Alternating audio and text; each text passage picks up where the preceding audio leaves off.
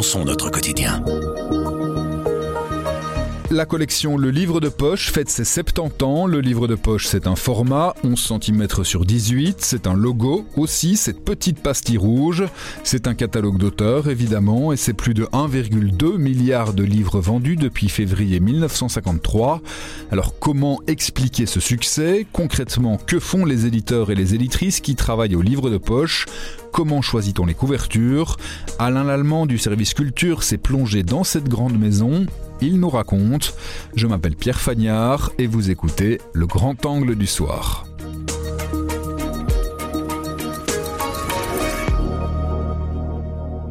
Bonjour Alain. Bonjour. Le livre de poche, cette collection que l'on connaît tous, fête ses 70 ans, seulement, pourrait, pourrait-on dire.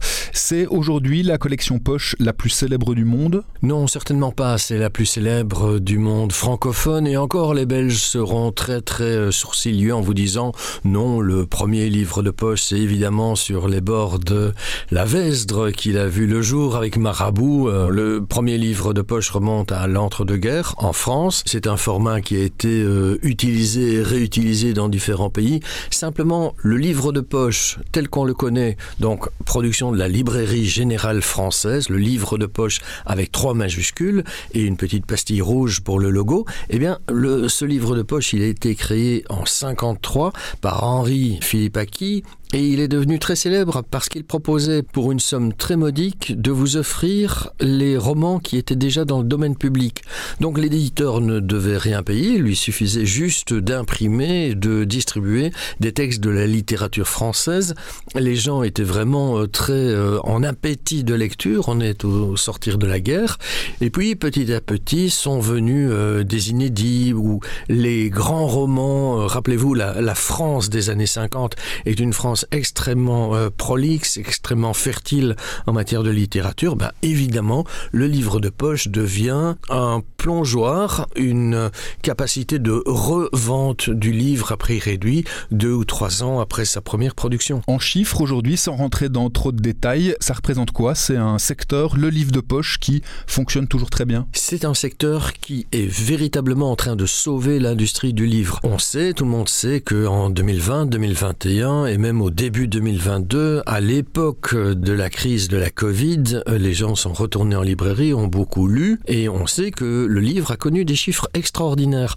Eh bien, c'est le livre de poche qui va porter cette économie, et c'est le manga. Ce sont les deux grandes locomotives. Alors aujourd'hui, le livre de poche, il est d'autant plus important que l'époque où les auteurs publiaient en grand format et puis ne s'intéressaient plus au format réduit, eh bien ça c'est fini. Aujourd'hui, l'auteur, il publie son grand format Et puis quand son grand format a passé une année de commercialisation, maximum 18 mois, on lui propose de publier la version poche.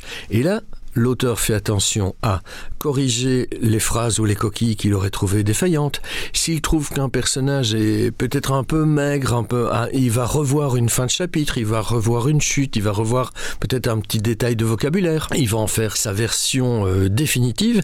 Et donc, il y a un dialogue qui s'instaure maintenant entre les éditeurs poche, singulièrement le livre de poche numéro 1 incontesté en France, et les auteurs. Et puis, pour les auteurs comme, comme Amélie Nothomb ou comme Pierre Lemaître, c'est une occasion de se reprofiler.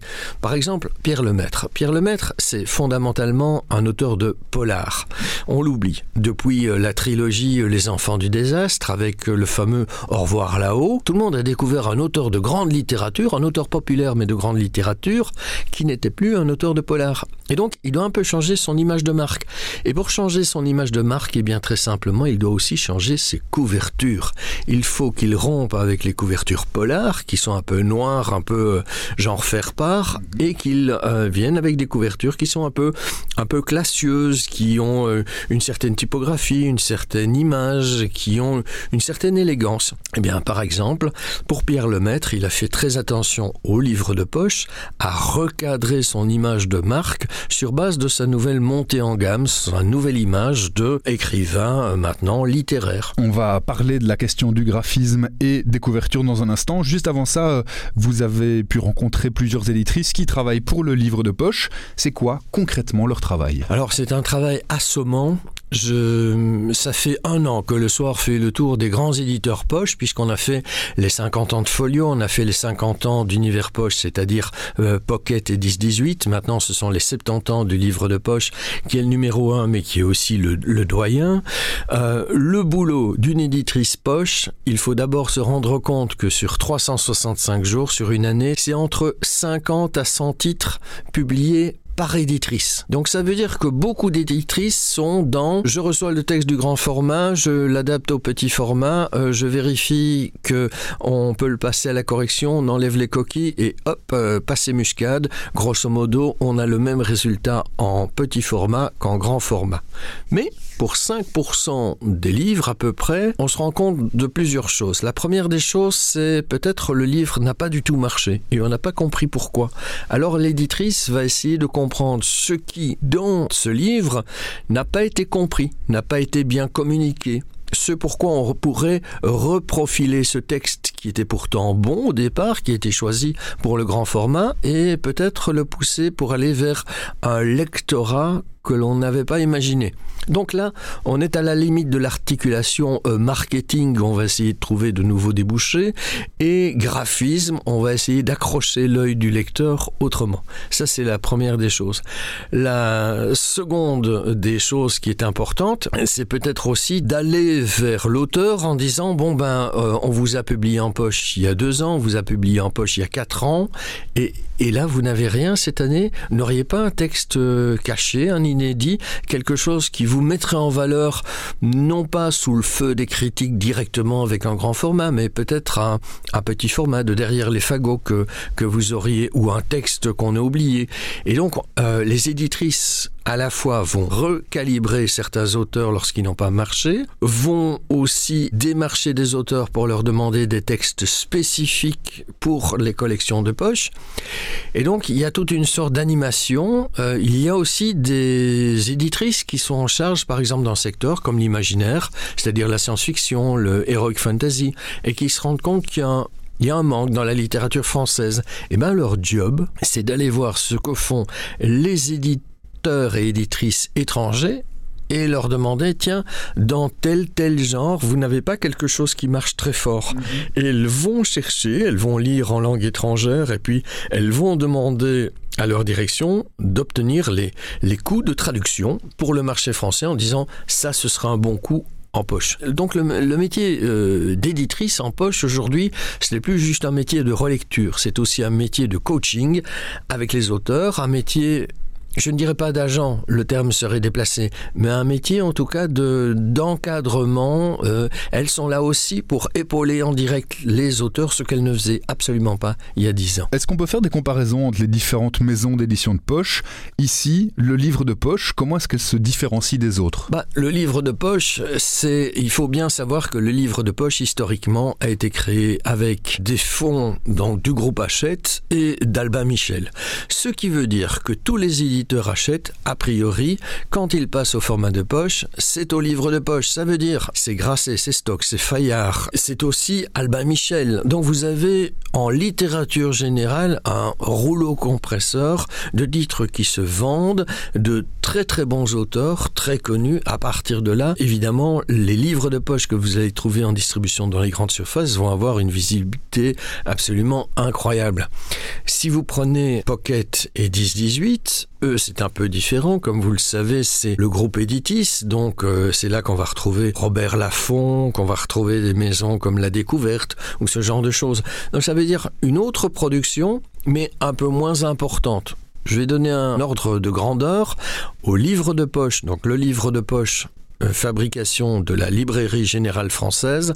On fait 400 nouveaux titres par an dont environ 160 180 titres de littérature générale. À pocket 10 18 l'éditrice responsable en est à 120 130 titres en chantier et ça lui fait 300 titres sur l'an. On voit bien que les numéros 1 et numéro 2 sont véritablement très importants. J'allais oublier Folio, un très très grand fond, évidemment.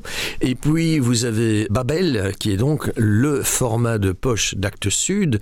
Et puis vous avez aussi Totem, qui est le format de poche de Gallmeister, enfin ce genre de choses.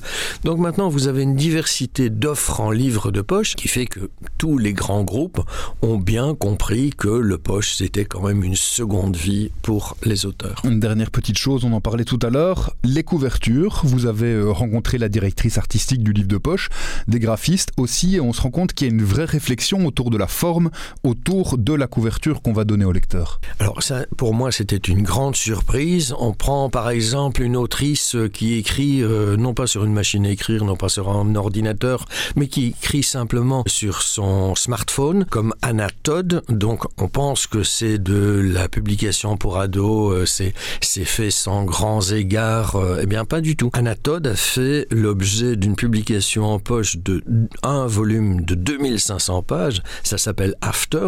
Eh bien tout, tout, tout est calculé, que ce soit la taille de la typo, la typo elle-même, que ce soit euh, le pelliculage, s'il est mat ou s'il est brillant, est-ce qu'il y a un vernis qui a été ajouté, est-ce que c'est un vernis sélectif, est-ce qu'on va utiliser une couleur euh, qui soit absolument choquante pour attirer le regard, ou est-ce qu'on va plutôt se la jouer cool? Par exemple, pour Amélie Nothomb, ils ont décidé de la jouer extrêmement sobre à partir de janvier, et ils vont refaire toutes les couvertures qui vont être beaucoup, beaucoup plus sobres. Donc il y a un, un grand travail comme ça, non seulement euh, pour essayer de rendre l'approche du livre lisible, rendre l'objet attractif. On va donner par exemple une couverture euh, qui reproduit une imitation de tissu, euh, ce qu'on appelle le G-Flex, euh, qui, qui, restitue une sorte de toile de jouy. Euh, enfin, c'est très riche et évidemment cela se fait avec des budgets, avec une analyse marketing. On n'est pas dans un monde de bisounours, hein. on essaye d'avoir du produit qui se vend. C'est une énorme industrie, mais je vous l'ai dit, c'est ce qui tire l'édition aujourd'hui. Merci beaucoup Alain. Merci Pierre. Avec grand angle, le soir raconte, explique et décortique. C'est notre oreille sur l'actualité. Retrouvez-nous sur notre site, notre application et votre plateforme de podcast préférée. À bientôt.